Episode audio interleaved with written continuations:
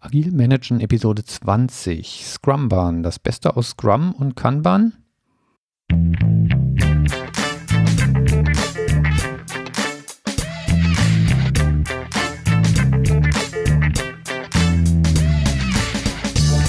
Herzlich willkommen bei Agil Managen, dem Podcast für Projektleiter und Führungskräfte in der Softwareentwicklung. Ich bin Sven Wiegand und biete dir Know-how aus der Praxis zu agilen Methoden, Mitarbeiterführung und effizientem Management, damit du dein Team zum Erfolg führen kannst.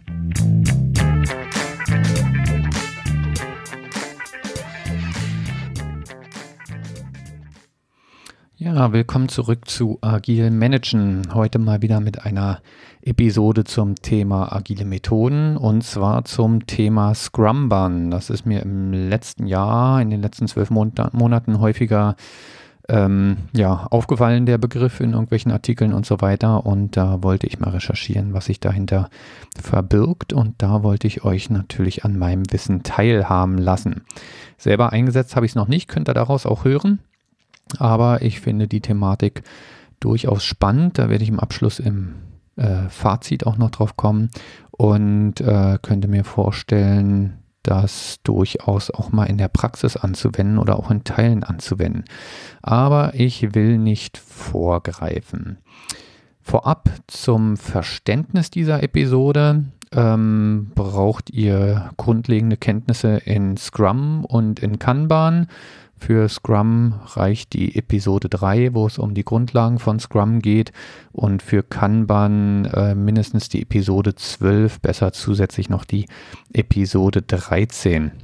Ich werde die Basics auch hier am Rande erklären, aber ich denke, erst wenn man da den vollen Überblick hat, dann kann man da wirklich von profitieren.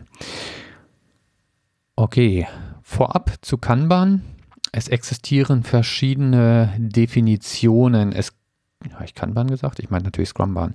Es existieren verschiedene Definitionen. Es gibt nicht das Scrumban, sondern ähm, wie der Name ja schon sagt, geht es um eine Verschmelzung aus äh, Scrum und Kanban. Ähm, und da ist natürlich nicht nur eine Person drauf gekommen, da die starken Elemente zusammenzuführen, sondern da gibt es entsprechende entsprechend mehrere. Auch wenn man bei Wikipedia guckt, äh, ist das relativ unklar, die Thematik. Ähm, dementsprechend werde ich mich hier in dieser Episode auf die Definition, ist wahrscheinlich sogar übertrieben, auf die Ausführung von Corey Laders, heißt er, glaube ich, stützen. Der hat 2009 äh, Scrumban zum ersten Mal erwähnt in einem Artikel, den ich auch in den Show Notes entsprechend verlinke, der tatsächlich sehr lesenswert ist. Ich werde das in dieser Episode zusammenfassen, was da drin steht, aber wenn du da noch in die Details gehen willst, dann ist das die perfekte Lektüre. Und wie gesagt, er hat das 2009 zum ersten Mal erwähnt und auf diese Definition werde ich mich hier stützen. Was sind die Ziele von Scrumban? Nun ja, wie jede Methode hat Scrum diverse Schwächen und das Ziel ist es, diese Schwächen durch Methoden aus Kanban entsprechend auszugleichen. Also das Ziel ist es einfach, eine Methodik zu schaffen, die ähm, Elemente aus Scrum und Kanban auswählt, um möglichst viele Probleme aus der Praxis zu adressieren. Ausgangssituation dabei ist ein Scrum-Team, also das heißt ein Team, was schon Scrum einsetzt. Und äh, Ziele dieser Methode sind es einfach auf ja, Verschwendung zu verzichten, Verschwendung zu vermeiden ähm, und einen kontinuierlichen Fluss zu bevorzugen. Das werden wir auch später äh, besprechen. Das vermeidet schlicht und einfach einige der Scrum-Probleme und dazu gehört auch ganz massiv die Vermeidung von Parallelität, was wir bei Scrum nicht immer gewährleisten können. Auch da komme ich gleich noch drauf. Gucken wir uns mal die Ausgangssituation an. Wir haben einen Scrum-Prozess, wir haben Sprints mit fester Länge, Übliches, äh, übliche Länge sind hier zum Beispiel zwei bis drei Wochen. Ich bevorzuge bei mir eigentlich immer zwei Wochen Sprints. Wir haben also den klassischen Sprintaufbau. Wir haben zum Start ein Planungsmeeting. Da steht im Fokus das Füllen des Sprint-Backlogs. Dabei geht es darum, die Anforderungen, die reingereicht werden, zum Beispiel in Form von User Stories, entsprechend in Tasks zu zerlegen. Und zum Sprintende haben wir ein Review-Meeting und eine Retrospektive. Hoffentlich auch ein Daily Scrum, aber der spielt jetzt heute in der Episode hier nicht so die große Rolle. Und äh, nehmen wir mal an, wir haben ein sehr simples Scrum-Board, äh, was einfach drei Spalten enthält. To-Do, Progress und Done. Und jetzt gucken wir uns Stück für Stück an, wie können wir diese Ausgangssituation optimieren, beziehungsweise auch was sind Probleme bei dieser Ausgangssituation und wie können wir dafür Scrum, äh, Kanban-Mittel anwenden, um einfach zu einem besseren Prozess zu kommen. Schritt 1 ist es, WIP-Limits einzuführen. Der WIP, WIP, Work in Progress, ähm, WIP-Limits sind im Kanban ja ein ganz zentrales Element. Wobei, worum geht es dabei? Da geht es einfach darum, dass ich den verschiedenen Arbeitsstationen im Kanban ein Limit zuweise. Im Kanban arbeiten wir mit einem Kanban-Board. Die verschiedenen Arbeitsstationen werden als Spalten abgebildet und die WIP-Limits werden einfach im Spaltenheader vermerkt und definieren, wie viele Aufgaben dürfen sich in dieser Spalte maximal befinden. Es gibt auch minimale WIP-Limits, also Mindestwerte von Karten, die in diesen Spalten hängen müssen. Da kommt man nachher noch dazu. Aber für die üblichen äh, Entwicklungsstufen geht es natürlich um Maximalwerte.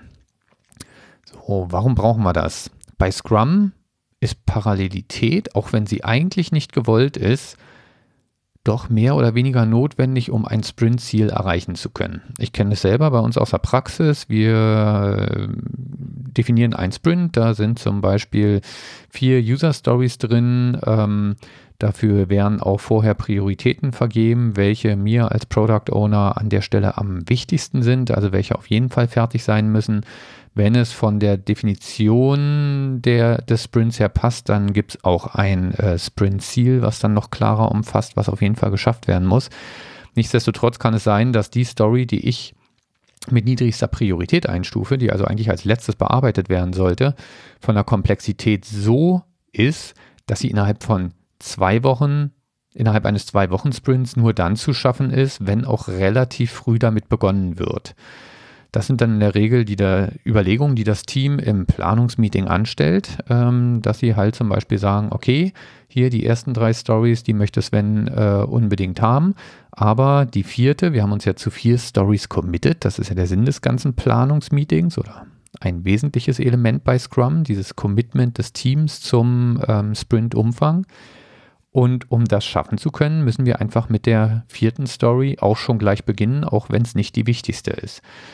Die Folge ist natürlich zum einen, dass an mehreren Stories parallel gearbeitet wird und zum anderen, ähm, dass potenziell die ersten drei Stories nicht geschafft werden, weil Kapazität für die vierte Story verschwendet wird. Das ist natürlich kein Verschwenden, weil wir wollen das Ergebnis ja trotzdem irgendwann haben, aber sie hat einfach nicht die Priorität wie die anderen.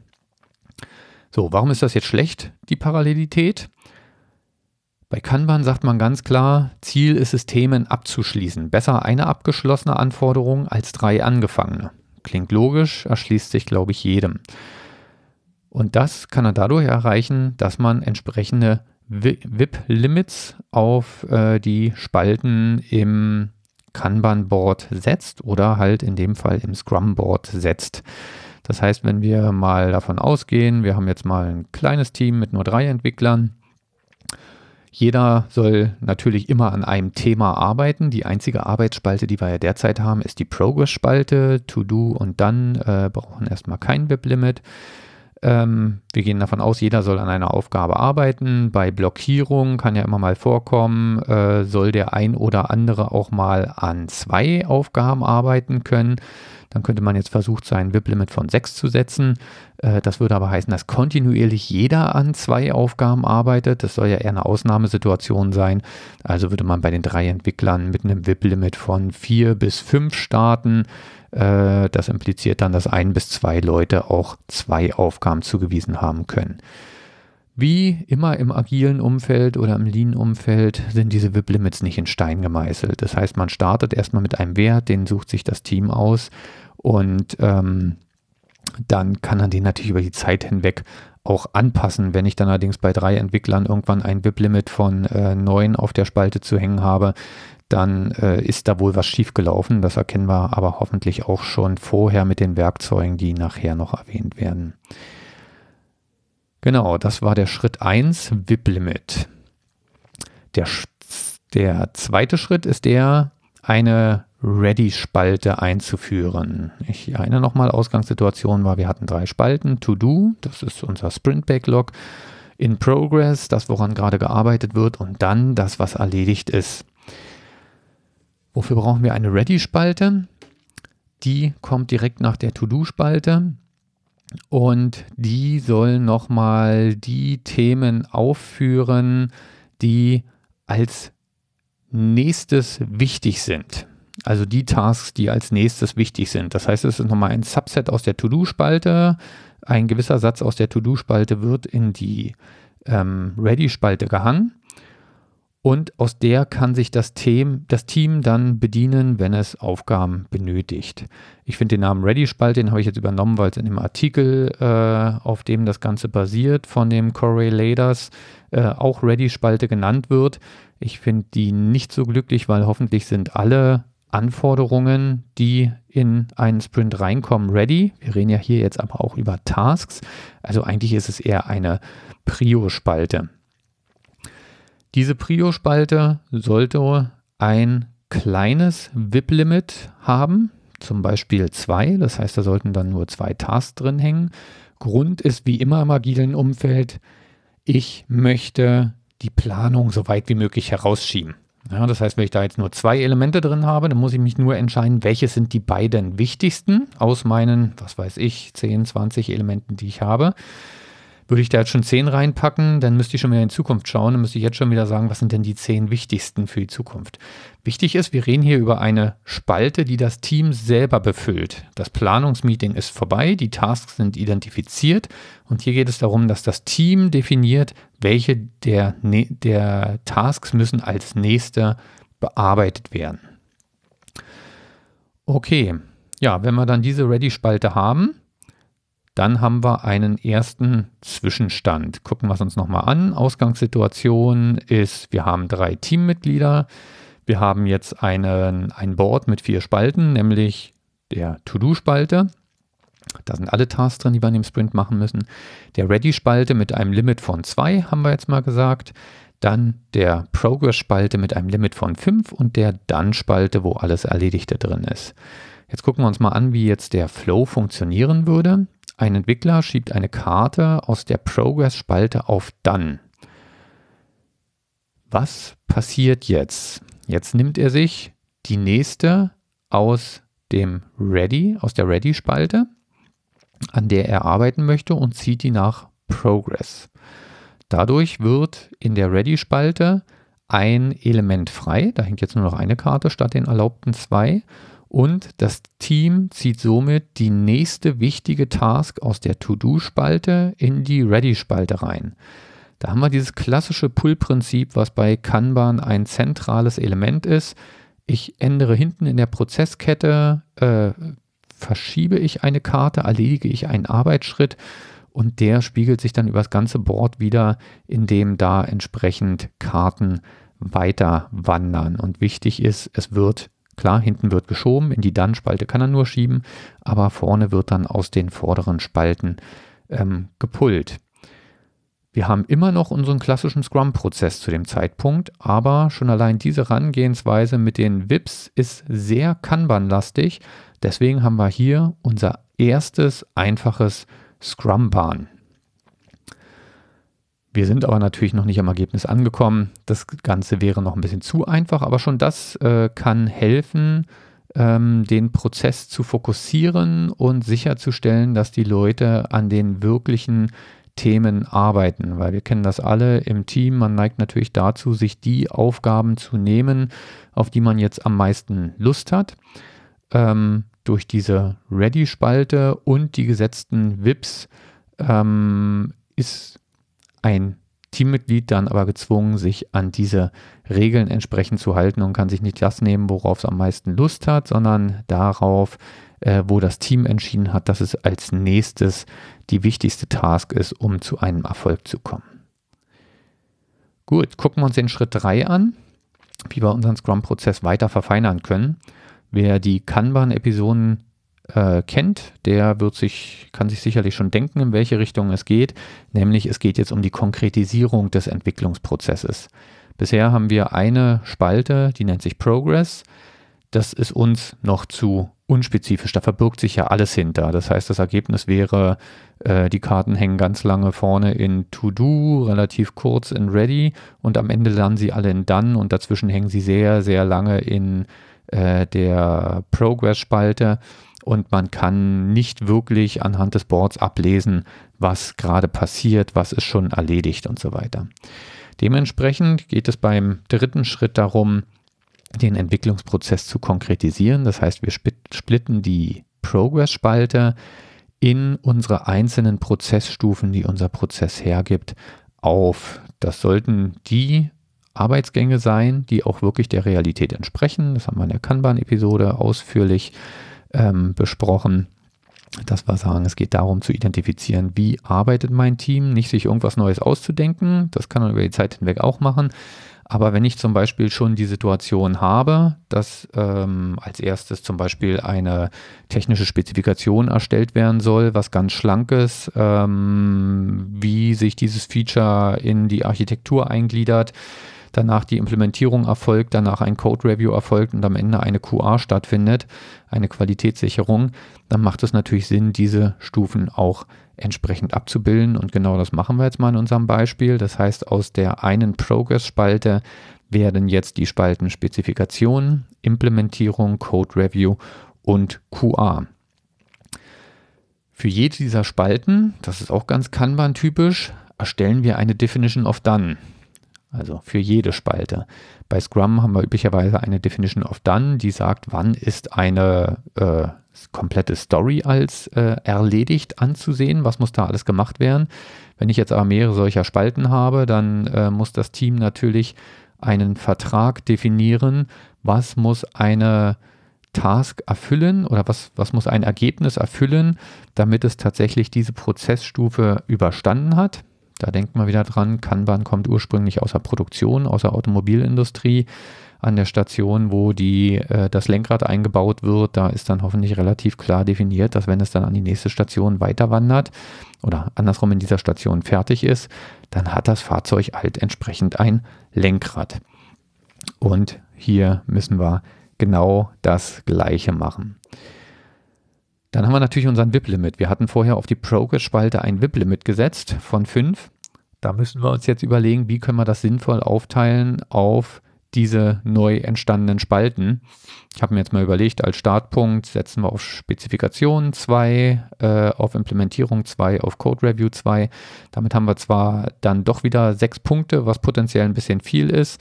Ähm, gegebenenfalls macht es dann halt auch Sinn, ähm, ja, bei einer der Stufen entsprechend ein bisschen runter zu gehen, aber das wird dann die Erfahrung zeigen. Und QA packen wir auch noch einen drauf.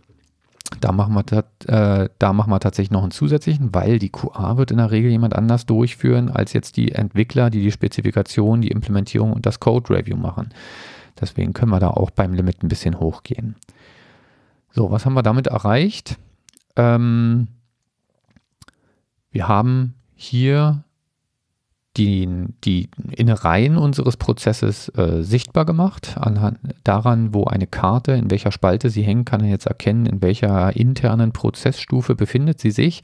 Wenn man sich jetzt überlegt, Implementierung noch weiter aufzusplitten in verschiedene äh, Substufen, architekturbezogen zum Beispiel, dann kann man sich vorstellen, dass dadurch auch sehr leicht eine Spezialisierung erlaubt wird. Ja, das heißt, wenn ich ähm, entweder Leute habe, die lieber Backend-Tätigkeit machen oder Frontend-Tätigkeit oder gegebenenfalls, was man bei Scrum ja eigentlich nicht möchte, sogar nur bestimmte Funktionalitäten ausführen können. Zum Beispiel nur ein Webdesigner, der tatsächlich nur das Frontend-Design erledigen kann und von der Backend-Geschichte gar keine ähm, gar keine Ahnung hat, dann kann er das über so eine Konkretisierung und Aufsplittung der, äh, des Prozesses in Spalten sehr gut abbilden. Deutlich besser, als das auf einem klassischen Scrum-Board geht. Wichtig, wir erlauben damit Spezialisierung, sie ist aber keine Voraussetzung. Aber das ist schon mal ein Fortschritt, dass ich mit Spezialisierung an der Stelle umgehen kann. So, jetzt habe ich diese verschiedenen Stufen. Bei Kanban sagen wir ja immer, wir wollen ein Pull-Prinzip haben. Das heißt, es wird nichts einfach jemandem in die nächste Spalte reingeschoben, sondern äh, der, der für eine Station verantwortlich ist, pullt sich fertige Ergebnisse aus der vorherigen ähm, Arbeitsstation. Wie können wir das hier erreichen? Was ist, wenn jetzt die Spezifikation zum Beispiel fertig ist? Ähm, dann muss das ja irgendwie an Bord sichtbar gemacht werden. Das wird durch sogenannte Erledigt-Puffer-Spalten ähm, visualisiert. Das heißt, sämtliche Arbeitsschritte, die Zwischenschritte sind, nicht die Endschritte, werden wiederum in zwei Spalten aufgeteilt. Also das heißt, Spezifikation wird in die beiden Spalten Doing und dann aufgesplittet, Implementierung wird in Doing und dann aufgesplittet, Code Review wird in Doing und dann aufgesplittet. Was passiert mit den VIP-Limits? Die gelten weiterhin für die übergeordnete Spalte. Das heißt, das VIP-Limit auf Spezifikation ist weiterhin 2 und das bezieht sich sowohl auf die Karten, die in Doing als auch in Done drin sind. QA hat kein Doing und Done. Warum nicht? Weil QA in unserem Board jetzt, das muss nicht in der Realität so sein, aber in unserem Board die letzte Stufe ist und somit da wird tatsächlich mal gepusht, wenn der Koala damit fertig ist, dann schiebt er die Karte nach Done. Wie sieht jetzt der Prozess aus? Wir haben da VIP-Limits, wir haben Pufferspalten. Das heißt, das Ergebnis ist, äh, wenn ein Teammitglied zum Beispiel eine Karte in der Spezifikation abschließt, dann hat er zwei Möglichkeiten, wie er weitermachen kann. Die erste Möglichkeit, er beginnt direkt mit der Implementierung. Das heißt, dann wird die Spezifikation dann Spalte übersprungen und der Entwickler schiebt die Karte direkt von Spezifikation Doing nach Implementieren Doing, lässt sich selber da als Mitglied auf der Karte drauf und beginnt mit der Implementierung. Eine andere Möglichkeit ist natürlich, dass er lieber Spezifikationen macht, äh, also würde er die Karte nach Spezifikation dann schieben und äh, dann dementsprechend ähm, sich eine nächste Karte für die Spezifikation nehmen. Nehmen wir aber nochmal den ersten Fall. Er möchte direkt mit der Implementierung starten. Jetzt kann es ja passieren, dass bei der Implementierung der VIP, ähm, das VIP-Limit erreicht ist. Das heißt, wir hatten VIP-Limit von zwei. Nehmen wir mal an, da sind schon zwei Karten in Implementierung. Sagen wir mal eine in Doing und eine in Done. Dann hat der Entwickler nicht die Möglichkeit, sofort mit der Implementierung zu starten. Dann muss er die Karte erstmal in Spezifikation dann ablegen und muss sich darum kümmern, dass bei Implementierung was erledigt wird. Nehmen wir jetzt mal an, dass tatsächlich eine Karte ist schon in Doing, eine ist auf Done. Dann wäre der nächste logische Schritt, dass er ein Code Review für diese Done-Karte durchführt, damit die einfach aus dem äh, Implementierung dann Bereich rauskommt. Das heißt, er führt dann dieses Code Review durch und dann könnte er als nächstes auch wieder an die Implementierung der Karte gehen. Wir sehen also, dieser VIP-Limit ist mehr als ein netter Marker, sondern er sorgt wirklich dafür, dass Themen abgearbeitet werden, auch wenn das für ein Teammitglied teilweise vielleicht dann eher lästig ist, dass man nicht das bearbeiten kann, äh, wo man jetzt gerade am meisten Lust zu hätte oder ähm, was vielleicht auf den ersten Blick auch logisch erscheint. Ich habe die Spezifikation gemacht, dann starte ich doch gleich mit der Implementierung. Ähm, der Vorteil ist aber dafür, dass Themen abgeschlossen werden, was wir ja gesagt hatten, was ein ganz wichtiger Weg ist, um Ergebnisse zu produzieren. Ganz klar. So, jetzt haben wir ein richtiges Kanban-Board, was wir hier innerhalb unseres Scrum-Prozesses nutzen. Schon allein das sehe ich erstmal als großen Vorteil an, weil uns das einfach deutlich mehr Informationen liefert als ein normales Scrum-Board. Die Herausforderung ist natürlich halt, wie gesagt, diesen Prozess zu identifizieren und diese einzelnen Stufen zu identifizieren und zu modellieren. Der vierte Schritt ist jetzt, das war statt unseres Burndown-Charts oder am Anfang zusätzlich zu unserem Burndown-Chart ein Chart nehmen, was uns etwas mehr Informationen liefert. Und wer die Kanban-Episoden kennt, der weiß, dass bei Kanban das zentrale ähm, Steuerungselement das Cumulative Flow Diagram, kurz CFD, ist. Ähm, und das bietet einige Vorteile. Ein Burndown-Chart erklärt uns nämlich nur, ob wir etwas schaffen, wie viel wir geschafft haben, nicht aber, warum wir das geschafft haben oder warum wir das nicht geschafft haben. Ich glaube, jeder, der Scrum macht, hatte schon die Situation, dass auch relativ gegen Ende des Sprints beim Burndown-Chart noch nicht so viel passiert ist. Und dann fängt im Daily Scrum immer das äh, Gerätsel an, woran es eigentlich liegt. Schaffen wir gar nichts? Äh, das Problem ist ja beim Burndown-Chart, die Tasks werden erst dann gezählt, wenn sie auch in der Dann-Spalte landen. Da haben wir eben gesehen, als wir unseren Prozess zerlegt haben, dass dazwischen aber auch ganz viel passiert. Und um solche Situationen zukünftig zu vermeiden, dass wir das Gefühl haben, wir schaffen nichts, ist es natürlich wesentlich zu erkennen, an welchen Stationen eigentlich die Zeit verloren geht. Wo ähm, bleiben die Karten hängen, dass sie nicht nach dann kommen. Und da hilft uns genau das äh, Cumulative Flow Diagram, das CFD. Das zeigt die Ursachen. Das Burndown-Chart zeigt am Ende nur das Symptom der Geschwindigkeit. Gehen wir nochmal kurz aufs CFD ein. Ich habe es in Episode, welche war es denn? 13, glaube ich, ausführlich erklärt. Genau, Episode 13. Gehen wir nochmal kurz aufs CFD ein. Im Prinzip ist es ähnlich aufgebaut wie ein Burn-Up-Chart. Ähm, aber es stellt alle Tickets an Bord dar. Also das heißt, wir haben unser, unser Scrum-Board oder inzwischen ist es eher ein Kanban-Board, aber wir wenden es ja innerhalb eines Scrum-Prozesses an. Und alle Tickets, die äh, auf diesem Board sind, werden in diesem Cumulative Flow Diagram dargestellt.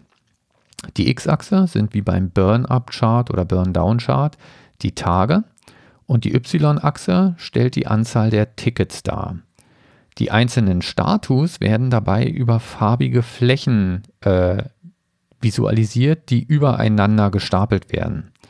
Das müsst ihr mal bei Episode 13 gucken, die habe ich auch verlinkt. Da habe ich einen ähm, Cumulative Flow Diagram mal abgebildet, wie das entsprechend aussieht. Die Gesamtfläche dieser gestapelten Einzelflächen ähm, zeigt den Umfang des gesamten Sprint-Backlogs. Das heißt, wenn wir wirklich mit einem Sprint-Backlog arbeiten, müsste diese Gesamtfläche eigentlich äh, kontinuierlich gleich hoch bleiben. Nun haben wir eine Realität, das hatte ich irgendwann mal diskutiert, Vor- und Nachteile von Burn-Up versus Burn-Down-Charts. Nun haben wir in der Realität ja die Situation, dass äh, Karten hinzukommen, äh, Bugs, die ins System reinkommen und bearbeitet wollen, werden wollen ähm, oder dass man noch Tasks identifiziert, während man an der Arbeit ist. Und auch das wird man dann in dem Chart durch einen Anstieg der Gesamtfläche erkennen. Was man aber vor allen Dingen ablesen kann aus diesem Diagramm, zum einen haben wir natürlich den Vorteil, man kann genau das gleiche ablesen wie aus einem Burn-Up-Chart, sage ich hier mal, nämlich den Gesamtfortschritt, weil auch die Dann-Spalte wird natürlich durch eine Fläche dargestellt, am besten durch eine grüne Fläche und äh, da sehe ich ja, mit welcher Geschwindigkeit die steigt. Und da sehe ich auch, dass die zum Sprintende möglichst voll und ganz oben sein sollte. Aber wir können auch noch weitere Metriken ablesen. Und zwei ganz wichtige sind im Kanban-Umfeld die Lead Time und die Cycle Time. Da habe ich auch nochmal einen Artikel verlinkt, der den Unterschied der beiden erklärt. Die Lead Time ist im Prinzip die gesamte Durchlaufzeit von dem Moment, ähm, in dem eine Anforderung ans Team übergeben wird, bis die Anforderung dann ist, also verfügbar ist. Nee, dann ist. Verfügbar ist ja bei, bei Scrum noch was anderes, wirklich bis sie auf dann ist. Die Bearbeitungs- oder die Cycle Time, das ist die Zeit, die eine Task in Bearbeitung ist. Das heißt nicht der Moment, ab dem die Anforderung ans Team übergeben wurde, sondern der Moment, ab dem das Team mit der Bearbeitung dieser Aufgabe begonnen hat und bis diese Aufgabe dann gänzlich auf ähm, dann steht. Das ist die Cycle Time. Und das kann dann einfach durch die äh, ja, horizontale Breite der Flächen, wenn man die Steigung in den Diagrammen sieht, ablesen. Auch das bitte einfach mal in dem äh, Cumulative Flow Diagramm aus Episode 13 anschauen, äh, das ich verlinkt habe. Da habe ich das mal eingezeichnet, dass man das dann gut erkennen kann. Und was man auch sehr schön ablesen kann, ist die Flusseffizienz. Ähm, das heißt, laufen Karten durch sämtliche Stationen relativ kontinuierlich durch oder gibt es an einigen Stellen Engpässe? Wie würde sich so ein Engpass darstellen, wenn sich jetzt Karten zum Beispiel in der Implementierung stauen würden? Dann würde diese Fläche der Implementierung über die Tage hinweg immer dicker werden, immer höher werden. Und daran kann man schön sehen, dass sich da entsprechend Karten aufstauen ähm, und nicht abgearbeitet werden können. Und daraus kann man dann entsprechende Maßnahmen wieder ableiten. Aber ganz wichtig für uns sind halt diese Lead- und Cycle-Time. Da kommen wir gleich noch drauf, warum die wichtig sind und was wir damit machen können. So, jetzt gucken wir uns mal wieder einen Zwischenstand an. Was haben wir jetzt erreicht? Wir haben jetzt ein Basic Scrum-Bahn. Nach außen hin machen wir weiterhin Scrum. Wir haben Timeboxed, Sprint, Timeboxed Sprints. Also Sprints mit fester Länge. Wir haben ein Planungsmeeting am Anfang, wir machen am Ende ein Review und eine Retrospektive. Sprint intern machen wir jetzt aber ein vollwertiges Kanban. Also das ist jetzt der Unterschied zum normalen Kanban an der Stelle. Beim normalen Kanban mache ich das Ganze nicht iterationsbezogen, sondern da habe ich ein gesamtes äh, Kanban-Board, auf dem Stories hin und her wandern. Hier geht es um ein Scrum-Board, auf dem, äh, um ein Kanban-Board, auf dem Tasks hin und her wandern und die Tasks werden im Planungsmeeting entsprechend identifiziert.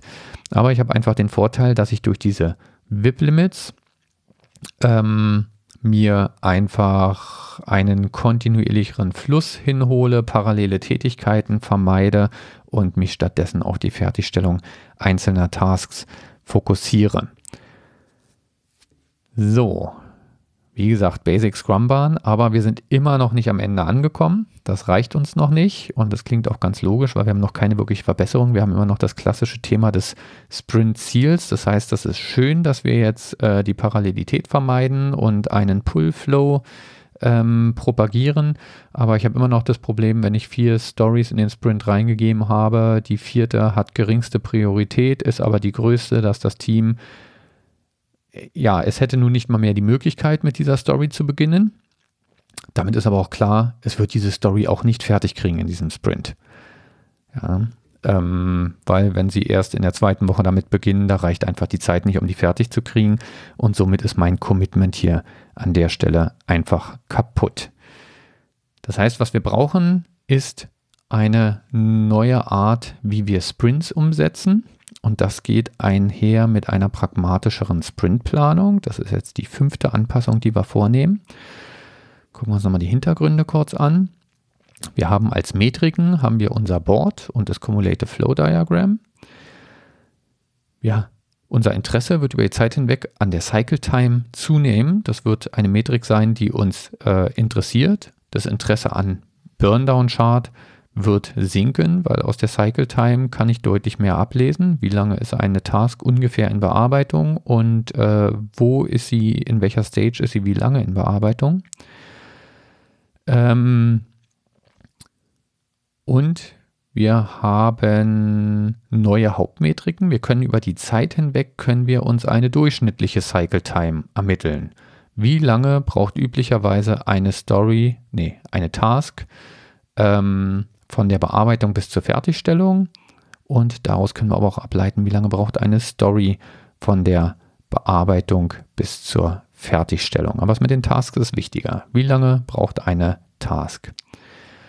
Wenn wir das unter Kontrolle haben, ist wie gesagt das Burndown uninteressant. Wenn das Burndown uninteressant ist, dann ist die Zielsetzung eines Sprint-Ziels auch unnötig. Das heißt, eigentlich ist dieser ganze Punkt, ich setze mich hin und definiere, was wollen wir am Ende erreichen, der ist nicht mehr wirklich relevant, wenn ich eine Cycle Time habe, mit dem Team vereinbare ähm, oder das Team bestrebt ist, diese Cycle Time auch kontinuierlich zu halten, dann kann auch das ein valides Ziel sein ähm, und ein, ein entsprechender Motivator sein, diese Cycle Time einzuhalten. Dadurch, dass wir sagen, wir brauchen dann auch keine Zielsetzung mehr. Ich merke gerade, das ist hier ein bisschen wirr, aber da gehe ich auch in der Zusammenfassung nachher nochmal drauf ein. Wenn wir sagen, wir brauchen auch keine Zielsetzung mehr, kein Sprintziel mehr an der Stelle, dann ist der verbleibende Nutzen des Sprint-Backlogs eigentlich nur noch der, dass ein Vorrat an Aufgaben zur Verfügung gestellt wird, die vom Team Stück für Stück in die, äh, in die Ready-Spalte übernommen werden. Ihr erinnert euch, das war diese, diese Prioritätenspalte, wo die Aufgaben rein sollten, die als nächstes bearbeitet werden müssen. Das heißt, das ist der einzige Nutzen dann.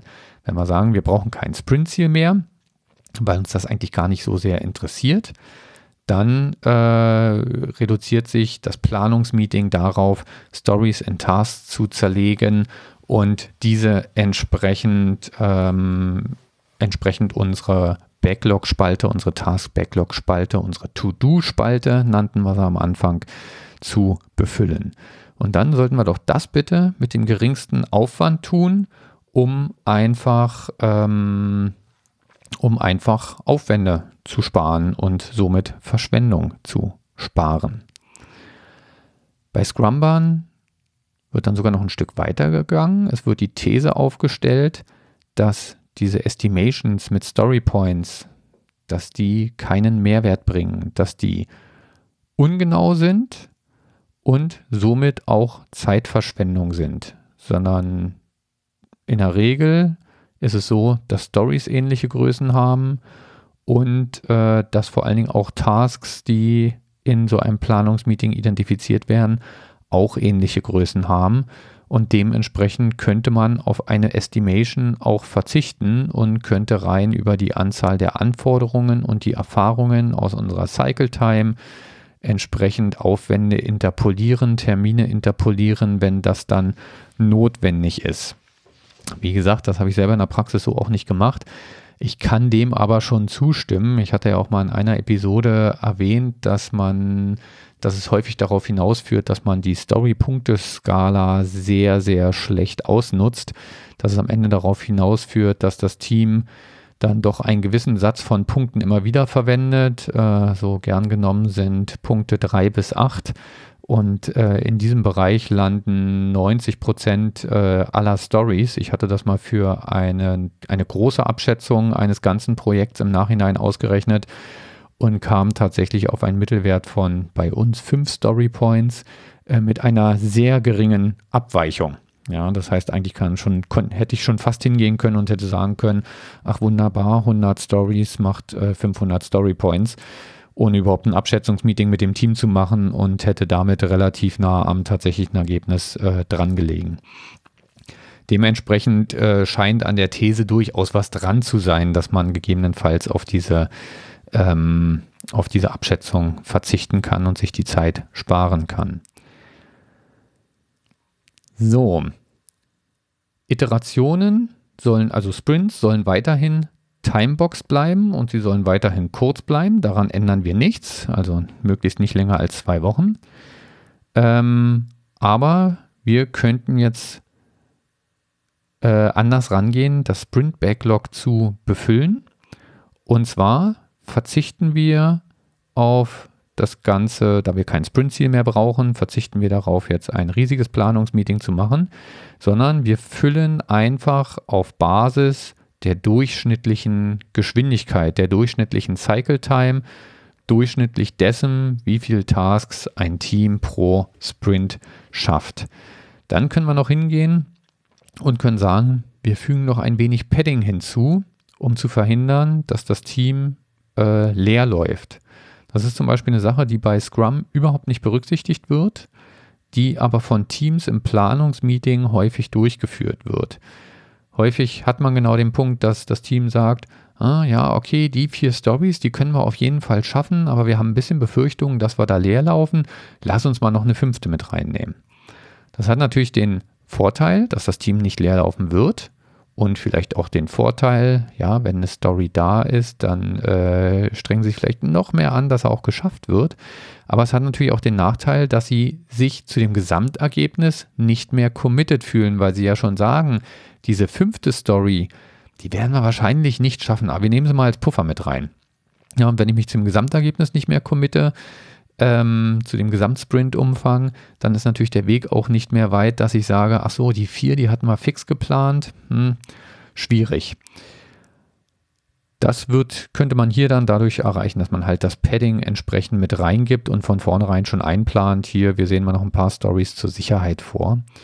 Ähm, weil der Effekt ist ja, wenn nachher das Sprint-Ziel nicht erreicht wird, dann sind natürlich alle enttäuscht und äh, das äh, hilft auch nicht gerade, die Stimmung zu heben. Das heißt, wie könnte man entsprechend rangehen, um dieses Sprint-Backlog pragmatisch zu füllen? Man könnte einfach sagen, auf Basis der durchschnittlichen Geschwindigkeit des Teams setzt man fix ein Size-Limit, also das heißt auch an die Backlog-Spalte, an die To-Do-Spalte schreiben wir auch einfach eine Zahl ran und sagen, da sollen zum Beispiel immer, was weiß ich, zehn Tasks drin sein. Und dann wird im Planungsmeeting nicht mehr lang drumrum orakelt, schaffen wir das? Äh, ist das realistisch? Oh, lass uns nochmal in die reingucken, ob die größer ist als eine andere, sondern wird einfach so lange aufgestockt, bis diese Anzahl von Karten erreicht ist. Das kann das Ganze beschleunigen. Also, das heißt, die Planung machen wir immer noch bei diesem Schritt 5 in regelmäßigen Intervallen. Sie sind immer noch synchronisiert mit dem Review-Meeting und der Retrospektive. Das heißt, wir machen Review-Meeting, Retrospektive und am nächsten Morgen dann ein Planungsmeeting.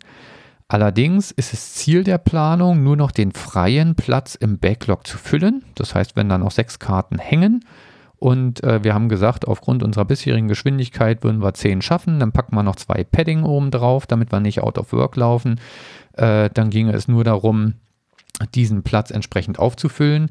Es geht nicht mehr darum, den freien Platz zu ermitteln, wie wir es derzeit in Planungsmeetings tun, wo wir uns die Abwesenheitsliste angucken, wer ist da, wer ist nicht da. Ähm, und es geht auch nicht darum, den gesamten Platz zu füllen, ähm, wie es in einem idealen Sprint ja der Fall wäre. In einem idealen Sprint würde ich ja am Ende alles fertig haben.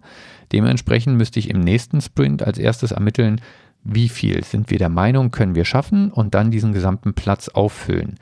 Wenn ich aber einen kontinuierlich fließenden Prozess habe, dann habe ich zu einem Sprintende nicht alles fertig bei einem Kanban-ähnlichen Prozess, sondern dann habe ich halt gewisse Stories fertig, aber andere sind weiterhin in Arbeit. Ich will ja einen kontinuierlichen Fluss haben und somit habe ich auch nur noch einen kleinen Bereich entsprechend aufzufüllen.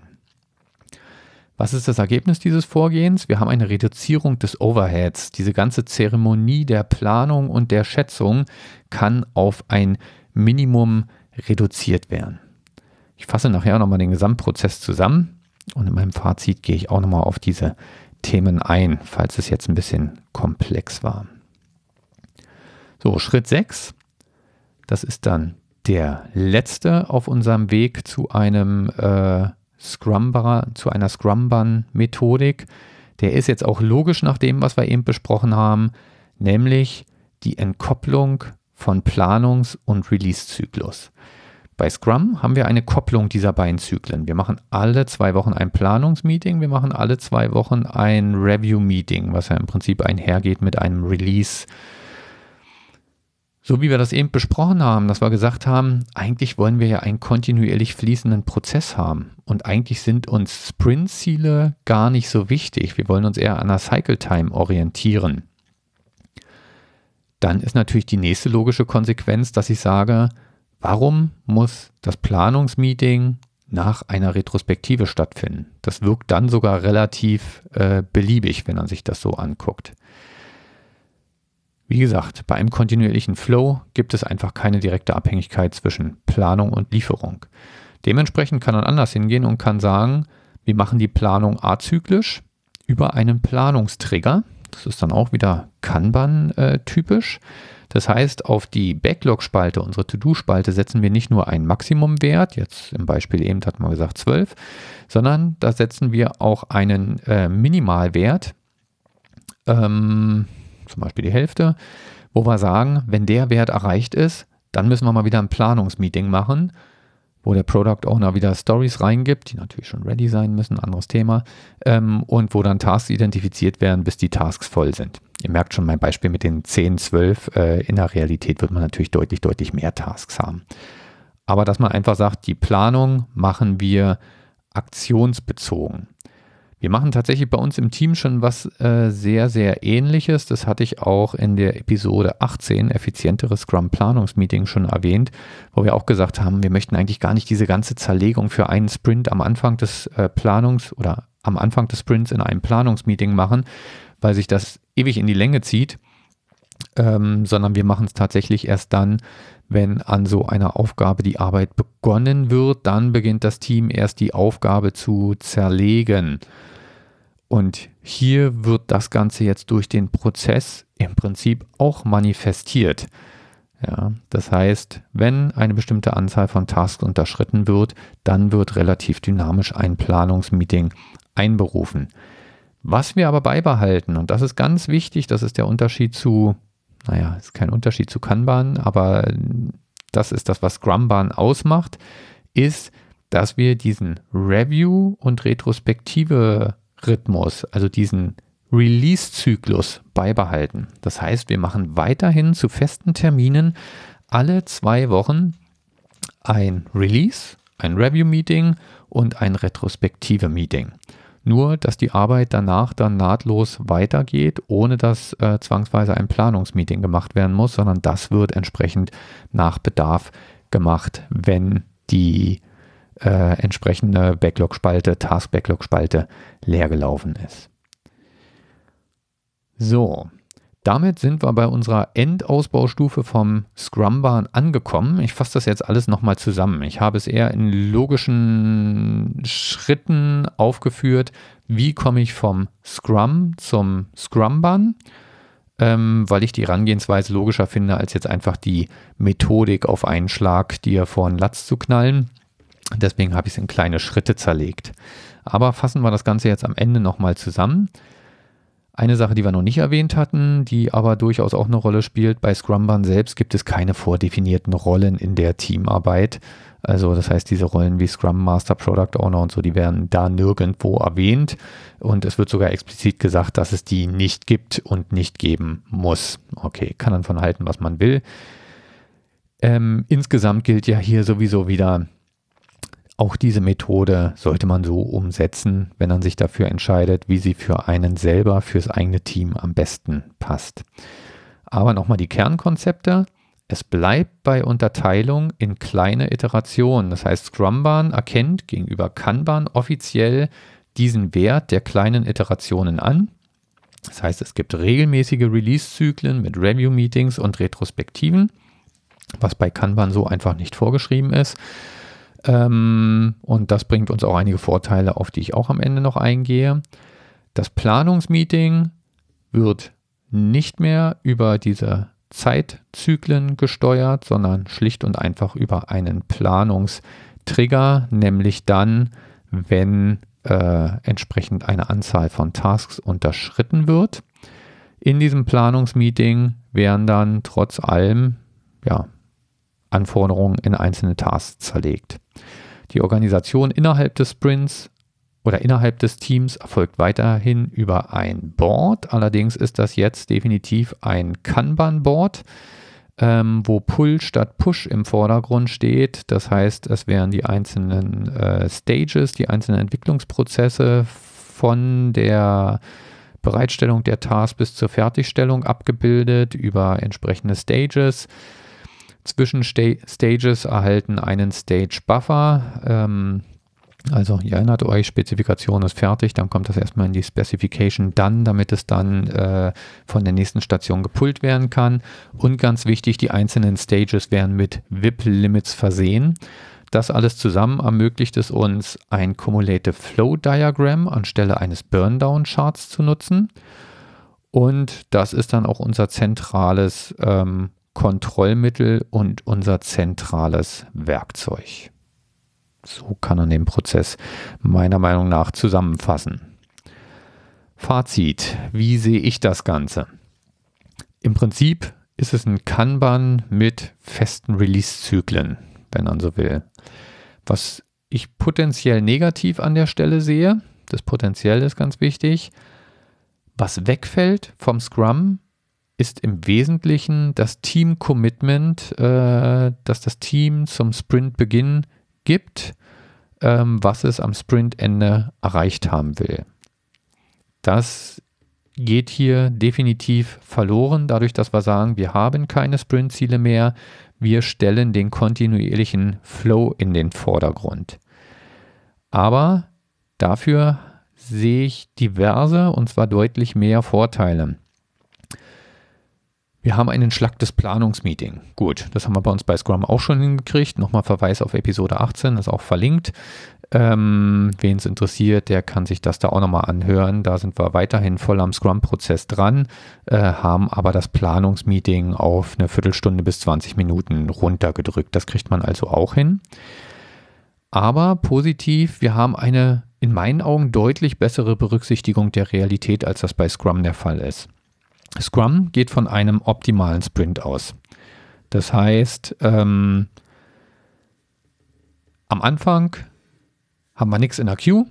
Alle Tasks oder alles, was zu tun ist, wird im Planungsmeeting identifiziert und all das muss am Ende des Sprints auch fertig sein. Wenn man das logisch konsequent durchdenkt ähm, und einen klassischen Ablauf hat äh, von Entwicklung mit anschließender QA, dann heißt das konsequenterweise, dass das Entwicklungsteam am Ende des Sprints zumindest storymäßig nichts mehr zu tun hat. Einer der Nachteile, der dadurch, dadurch zum Beispiel entsteht, ist, eigentlich heißt es ja bei Scrum auch, Bugs sollen bearbeitet werden, bevor neue Features angefangen werden. Das ist was, wo ich sagen muss, das machen wir in der Praxis tatsächlich nicht, sondern wir sagen, ah, na gerade die Sprint-Ende-Phase, wenn es dann wirklich mal so läuft, dass ähm, die Entwickler dann alle fertig sind und nur noch die QA im Wesentlichen beschäftigt ist, dann ist das natürlich die perfekte Zeit, um Bugs zu fixen, weil das dann keine Auswirkung mehr auf das Sprint-Ergebnis hat.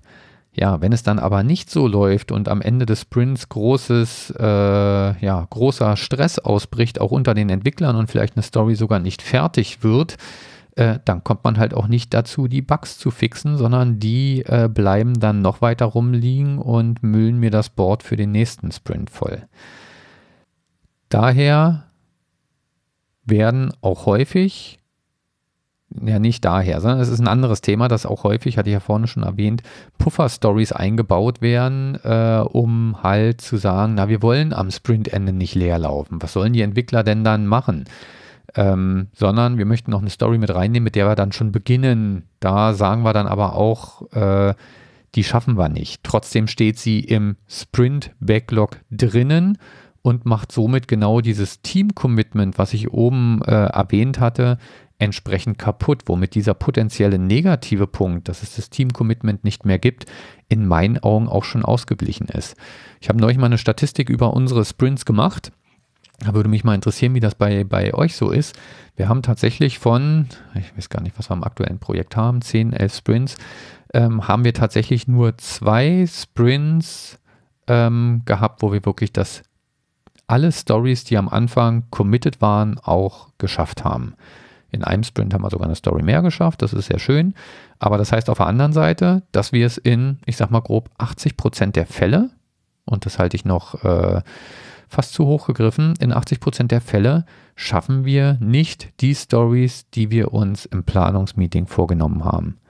Das hat die verschiedensten Ursachen, dass Stories unterschätzt werden, dass Leute ausfallen durch Krankheit oder andere ungeplante Abwesenheit. Da kann es diverse Ursachen für geben. Da kann er jetzt auch sich hinstellen und sagen, ja, da muss man das Wurzel mal, äh, die, das Übel mal an der Wurzel packen und mal identifizieren, woran das liegt. Das wissen wir in den einzelnen Sprints auch. Fakt ist, es bleibt dabei und es hat über die Zeit hinweg bei dem Team auch dazu geführt, dass dieses Sprint-Commitment nicht mehr wirklich hart da ist, weil es gibt ja auch keine Konsequenz, wenn er es nicht erreicht. In der Anfangsphase hat das immer noch dazu geführt, dass das Team äh, dann sehr deprimiert war, aber auch das ist weg. Ja, ähm, sondern es ist einfach zur Normalität geworden, dass dieses äh, Sprint-Ziel nicht erreicht wird. Da würde mich wirklich mal interessieren, wie das bei euch so ist. Erreicht ihr immer die äh, oder meistens die den Storyumfang, den ihr euch vorgenommen habt, oder habt ihr da ein ähnliches äh, Problem wie wir und äh, machen wir da vielleicht irgendwas falsch an der Stelle? Fakt ist, Scrumban geht auf diese Realität ein. Das heißt, Scrumban sagt halt nicht, alles muss von 0 auf 100 in einem Zwei-Wochen-Rhythmus entwickelt werden, sondern wir haben einen kontinuierlichen Flow. Das heißt, sowohl zum Sprint-Anfang als auch zum Sprint-Ende sind einfach ein paar Sachen sind fertig, andere Sachen sind einfach noch in Bearbeitung und die werden kontinuierlich weiter bearbeitet. Das hat auch einen weiteren Vorteil, nämlich den üblichen Leerlauf bei der QA, den man bei Scrum hat in der ersten Sprintwoche, weil einfach noch keine Stories fertig sind, sondern die werden ja erst alle relativ spät fertig. Der würde bei so einem kontinuierlichen Fluss einfach verloren gehen. Ähm, Im positiven Sinne verloren gehen, äh, weil immer irgendwas fertig wird ja, durch diesen kontinuierlichen Fluss. Ähm, genauso würde der QA-Stress zum Ende des Sprints auch verloren gehen. Jetzt kann er wieder sagen, wird gern vom Top-Management auch argumentiert, dass dieser Stress ja auch ein sehr positiver Stress ist und zum Ergebnis führen kann. Er führt aber eigentlich eher dazu, dass die QA doch wieder, ähnlich wie beim Wasserfall, das letzte Glied in der Kette ist und sie dann doch mal, sie, die QA, doch mal eine Story schneller durchwinkt, als es vielleicht gut wäre, um sie noch ins Review-Meeting mit reinzubekommen, was natürlich auch nicht Ziel der Sache ist. Ähm, und einfach dadurch, dass man diesen kontinuierlichen Fluss hat und gar nicht mehr ein ähm, Sprint-Ziel definiert, vermeidet man auch einfach die Frustration durch dieses kontinuierliche Verfehlen des Ziels. Ja, wie gesagt, das klingt jetzt alles nach Entschuldigung, super, wir erreichen das Sprintziel immer nicht, dann schaffen wir das Sprintziel einfach ab. Aber ich denke, die Motivation, oder das, das wird ja häufig gesagt, dieses Selbstcommitment ist die Motivation und das fand ich auch mal ein wichtiges Element bei Scrum. Und natürlich hängt sich das Team zum Sprintende nochmal rein, um möglichst viel fertig zu kriegen, weil unabhängig davon, was der Vorgesetzte oder der Product Owner oder sonst wer sagt, hat das Team natürlich ein Eigeninteresse, im Sprint Review Meeting nicht mit leeren Händen dazustehen, sondern was präsentieren zu können, wo die Stakeholder angetan sind äh, und auch das Gefühl haben, Mensch, das Team hat was geschafft. Und genau dieses Element bleibt ja bei Scrumban erhalten. Durch diesen festen Release-Zyklus mit regelmäßigen Review-Meetings zu festen Zeiten, zum Beispiel alle zwei Wochen, bleibt in meinen Augen diese Teammotivation ähm, weiterhin erhalten, weil das Team wird weiterhin bestrebt sein und wird weiterhin vor dem Review-Meeting einiges an Stress ausführen, um dieses, ähm, um im Review-Meeting was präsentieren zu können. Ja, und ein anderer Vorteil dieser regelmäßigen Review-Meetings ist natürlich genau wie bei Scrum auch, die Stakeholder bleiben auf dem Laufenden und sehen, was neu entsteht, was man standardmäßig jetzt bei Kanban zumindest erstmal nicht mitdefiniert hat. Aber natürlich kann man sich ja den Kanban-Prozess anpassen, wie man will. Also wie gesagt, ich halte das für, eine, äh, für einen durchaus guten Kompromiss, auf dieses äh, Sprint-Ziel zu verzichten, wenn dafür das Review-Meeting in regelmäßigen Intervallen da bleibt und glaube, dass man damit den Sprint-Ende-Stress ein bisschen entzerren kann, weil einfach kontinuierlicher Stories geliefert werden und trotzdem nochmal kurz vorm Review-Meeting, äh, ein, zwei Tage vorher, trotzdem nochmal ein bisschen Teammotivation da hat, äh, möglichst noch was fertig zu kriegen und um es in diesem Review-Meeting den Stakeholdern zeigen zu können. Wenn er dann noch einen Schritt weiter geht und sagt, dieses, ähm, wir, wir setzen das Maximum der, der Backlog-Spalte, der To-Do-Spalte auf einen relativ kleinen Wert, das heißt, äh, wir packen da gar nicht so viele Tasks rein, sondern nur sehr wenige dann kann man sogar noch den Vorteil erzielen, dass man mit Scrumban, ähnlich wie bei Kanban auch, deutlich zügiger auf Änderungen in der Umgebung reagieren kann. Ja, bei, bei Scrum habe ich ja durch meine festen Sprint-Zyklen einfach das Problem, ähm, für zwei Wochen bin ich erstmal fix. Da kann ich quasi nichts Neues reinreichen, da kann ich keine Änderungen dran vornehmen. Da ist schon ein großer Bug, der reinkommt, potenziell ein Problem, weil er mir das Sprint-Ziel kaputt machen kann. Ähm, weshalb wir auch häufig sagen, bei umfangreicheren Bugs, okay, den planen wir für den nächsten Sprint ein. Halte ich meinen Backlog vorne sehr klein. Ähm, dadurch geht natürlich häufiger mein Planungstrigger los. Ich plane dann nicht mehr alle zwei Wochen, sondern vielleicht dann jede Woche oder vielleicht sogar äh, immer nur storyweise, weiß ich, alle drei Tage oder so. Ähm, dadurch bin ich dann an der Stelle einfach nochmal deutlich agiler. Finde ich nicht so super wichtig, weil die Erfahrung doch zeigt, dass die zwei Wochen Sprints, die wir haben, ähm, im Wesentlichen klein genug sind, um auf Änderungen im Geschäftsfeld entsprechend eingehen zu können. Ja. Ich hoffe, das hat dir geholfen und äh, du findest Scrumban auch spannend. Ähm, ich gebe zu, an einigen Stellen war es wahrscheinlich ein bisschen äh, komplex und nicht gerade straight, was ich da erzählt habe. Ich hoffe trotzdem, dass die Gesamtbotschaft, die Gesamtidee, wie Scrumban Scrum erweitert oder erweitern ist es nicht, anpasst, äh, angekommen ist. Ich kann mir sehr gut vorstellen, es bei uns tatsächlich einzusetzen, vielleicht auch genau scheibchenweise einzuführen in einzelnen Schritten, wie ich sie vorne beschrieben habe. Und mich würde natürlich interessieren, was deine Meinung an der Stelle dazu ist. Aber ich danke dir auf jeden Fall fürs Zuhören. Das ist ja doch ein bisschen länger heute geworden mit einer Stunde knapp. Und freue mich auf die nächste Episode und vor allem auch auf euer Feedback zu der Episode. Bis dann. Ciao. Ich bedanke mich fürs Zuhören und freue mich über dein Feedback auf iTunes, via Twitter, Google Plus oder als Kommentar auf der Website unter agilmanagen.de. Ich bin Sven Wiegand und wünsche dir und deinem Team viel Erfolg. Bis zum nächsten Mal bei Agil Managen.